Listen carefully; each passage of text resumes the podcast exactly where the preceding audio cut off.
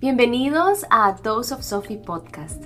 Yo soy Sophie, psicóloga clínica y experta en bienestar y movimiento. Y en este espacio vamos a poner sobre la mesa todos esos temas que tenemos que desmenuzar para conocernos mejor y tomar decisiones que, aunque a veces puedan ser disruptivas, son las que nos acercan a construir esa vida que tanto queremos. Hola, Qué gusto tenerte de vuelta en el A Dose of Sophie podcast.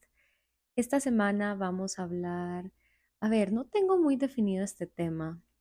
A diferencia de otros episodios, esta vez no tengo notas que me acompañen y me salí de mi escritorio y de mi micrófono medio profesional. Bueno, no, la verdad, si Daniel escucha esto se va a ofender porque es su micrófono, pero sí, estoy alejada del micrófono profesional, estoy alejada de mi escritorio, estoy alejada de mi compu porque hoy estuve en la compu todo el día, como siete, a ver, como ocho horas, y no quería dejar de grabar este episodio. Este es el, no voy a decir el único espacio de tiempo que tengo para grabarlo esta semana, pero sí es el espacio que, que tengo disponible ahorita y si no lo hago en este momento, quién sabe si lo voy a hacer y no quiero que no haya episodio. Entonces, bueno, estoy sentada en el sofá de mi sala con un micrófono chiquito que es el que uso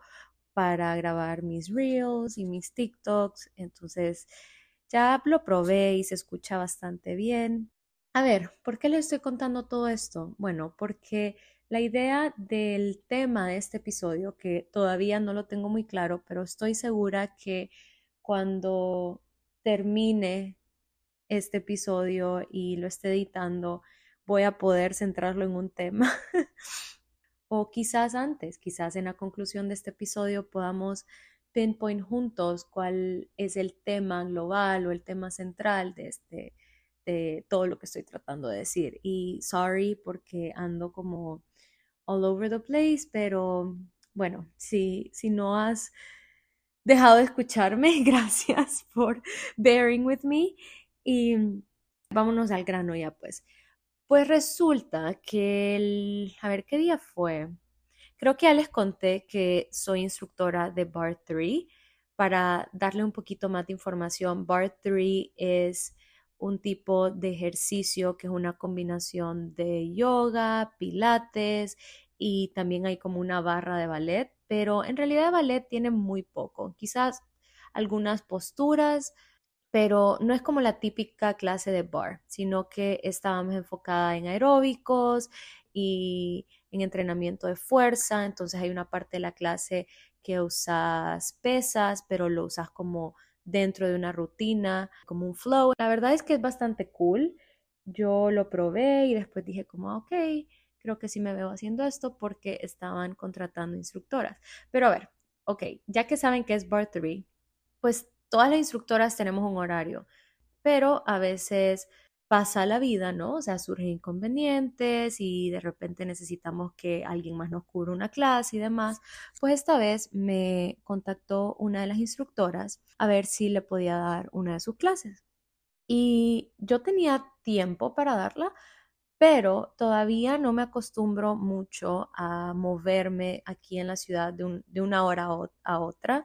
Entonces, le dije que sí y la verdad es que sí me daba tiempo para llegar a su clase, pero cuando salí topé con más tráfico de lo que esperaba y, o sea, simplemente había demasiado carro en la calle y casi que no llego a la clase, o sea, llegué como cinco minutos antes que tuve suerte, honestamente, porque yo creí que no llegaba y en ese trayecto hacia la clase, yo miraba como varios carros iban solo como paseando, ¿saben? O sea, como que no, no tenían esa prisa que yo tenía, obviamente, y yo iba como acelerada, estresada, así como uno se siente cuando va tarde, como con esa presión, con esa nubecita encima, que no me gusta, honestamente pero al mismo tiempo era como, ok, no puedes hacer nada, esto no está fuera de tu control, tranquilízate, no va a servir de nada si tienes un accidente, más bien lo va a hacer peor.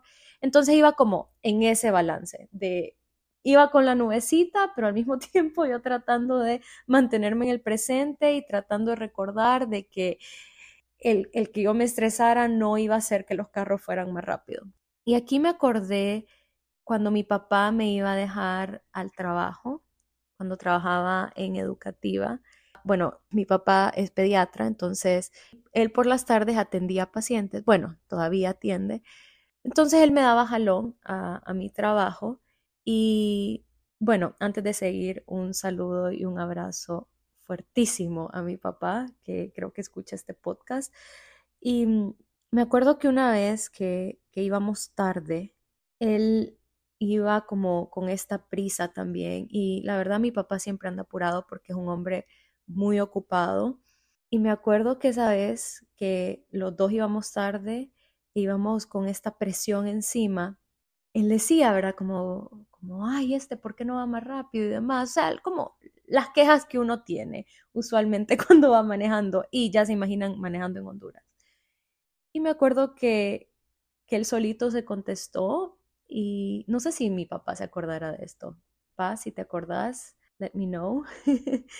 él solito se contestó y dijo, como diría mi mamá, o sea, mi tita, ellos no llevan la prisa que vos tenés.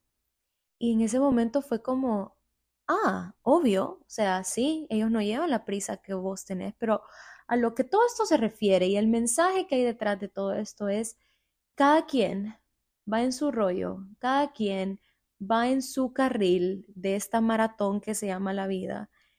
Y solo porque nosotros tengamos prisa, no quiere decir que el otro tiene que tener prisa o que el otro también se tiene que estresar o que el otro tiene que abrirnos camino porque, ay, Sofía tiene prisa. O sea, ¿quién soy yo para que toda esta comunidad dentro de la que vivo me abran paso y hagan más fácil mi llegada a un lugar solo porque yo tengo prisa? Para empezar, ¿cómo lo van a saber? No tienen manera de leerme la mente, no tienen manera de adivinarlo con un gesto o si pito o si insulto. Eso no va a hacer que ellos sepan mi realidad. Y puede ser algo tan sencillo, pero hay una lección tan valiosa detrás de estas palabras, de ellos no llevan la prisa que vos tenés, de que cada realidad es única y cada realidad es importante. Es decir, esta prisa que yo llevo por ir a trabajar o porque voy tarde a esta reunión o porque tengo que ir a traer a mis hijos a la escuela, un ejemplo, ¿verdad? No tengo hijos todavía, pero o porque tengo que hacer esto o lo otro es igual de importante que la persona que solo va paseando, que la persona que se está tomando su tiempo, que la persona que quiso salir a manejar solo para dar una vuelta, que la persona que quiere ir lento solo porque sí y por las razones que tendrá. O sea, ambas realidades son válidas. No solo porque nosotros tengamos cosas que hacer quiere decir que sean más importantes que lo que tenga o no tenga que hacer el otro. Y ese día que iba en camino a la clase de Part 3, en medio de este balance que les digo, de la nubecita encima de estrés, pero al mismo tiempo yo solita reestructurando lo que iba pensando y trayéndome al presente y tratando de estar tranquila, recordé estas palabras de mi tita que recibí a través de mi papá. Ellos no llevan la prisa que vos tenés no tienen idea cómo recordar eso en ese momento. No es que hizo que la nubecita de estrés desapareciera, pero sí hizo que dejara de llover y solo estaba existiendo la nubecita, pero ya no, ya no caía esta lluvia sobre mí.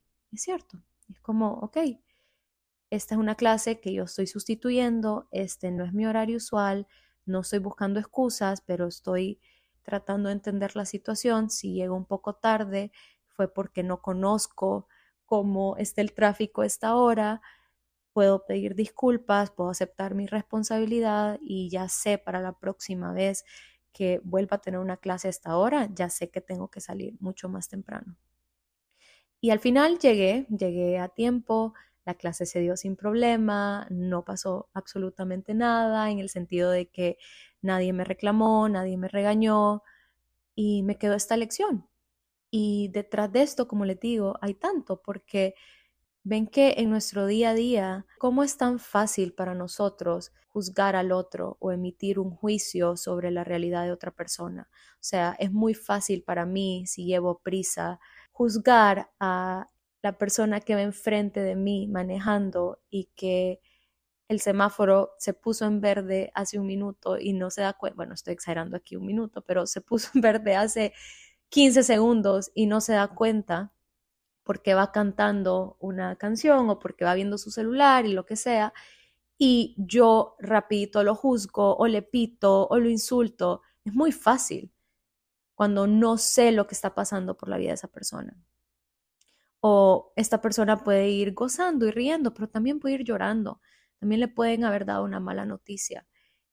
Y cuán diferente sería nuestra opinión o lo que pensáramos del otro si pudiéramos conocer un ratito su realidad, si pudiéramos realmente ponernos en sus zapatos, si pudiéramos caminar su día a día por un ratito, por un porcentaje que pudiéramos hacerlo, ¿cuánto cambiaría? ¿A qué quiero dar con esto? De que no sabemos qué pasa detrás de cámaras, detrás de las cortinas de la realidad de cada persona. Y solo porque una persona se vea bien, solo porque una persona parezca que lo está manejando bien o porque una persona se ve como en balance, en control, no quiere decir que así sea. Y honestamente, todos tenemos problemas. Sí, yo creo que si llegáramos como a, que esto no me gusta, ¿verdad? Pero si llegáramos como a categorizar los problemas, definitivamente podríamos decir que hay personas que tienen problemas más graves que, que otros, pero al mismo tiempo, ven que por eso les digo que no me gusta, el problema de esa persona es igual de grande que el problema del otro. A ver, les voy a poner un ejemplo, porque ahorita que lo escucho no sé si se entiende bien, me escuché súper enredada, pero a lo que me refiero con esto es, digamos, ok, me acabo de hacer las uñas y una de mis uñas se me quebró.